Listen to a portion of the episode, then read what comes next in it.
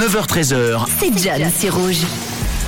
Et aujourd'hui les amis, nous sommes le 1er mai. En ce lundi, nous fêtons la journée du travail. Le travail, c'est la santé.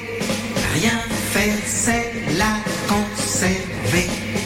Les Pourquoi le 1er mai est la journée du travail? Eh bien, laissez-moi vous l'expliquer. Dans les années 1800, on travaillait sans cadre, on travaillait longtemps entre 10 à 16 heures par jour et tout ça 6 jours par semaine sans avoir forcément de congés payés, de congés maladie ou même de retraite. Le tout, vous l'imaginez bien, dans des conditions bien plus dangereuses qu'aujourd'hui. En 1850, les ouvriers eh ben, ils commencent gentiment à en avoir marre. Les premiers syndicats naissent et les premiers mouvements sociaux apparaissent en 1886. Ça y est, les Américains en ont vraiment et des travailleurs organisent une grève nationale pour revendiquer une journée de travail de 8 heures. Grève qui a pris beaucoup d'ampleur où des milliers de travailleurs et d'ouvriers américains se sont rassemblés à High Market Square à Chicago pour protester.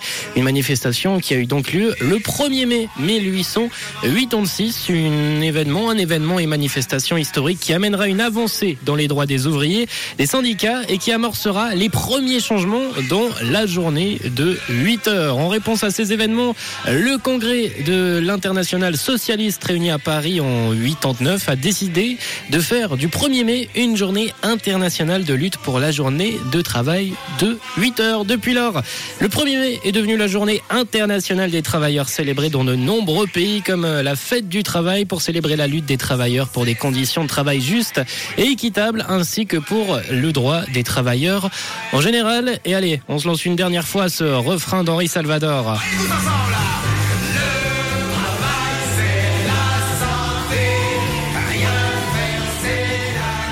Et pour l'info du jour, c'est lundi, peut-être un lundi difficile pour ceux qui sont pas en congé.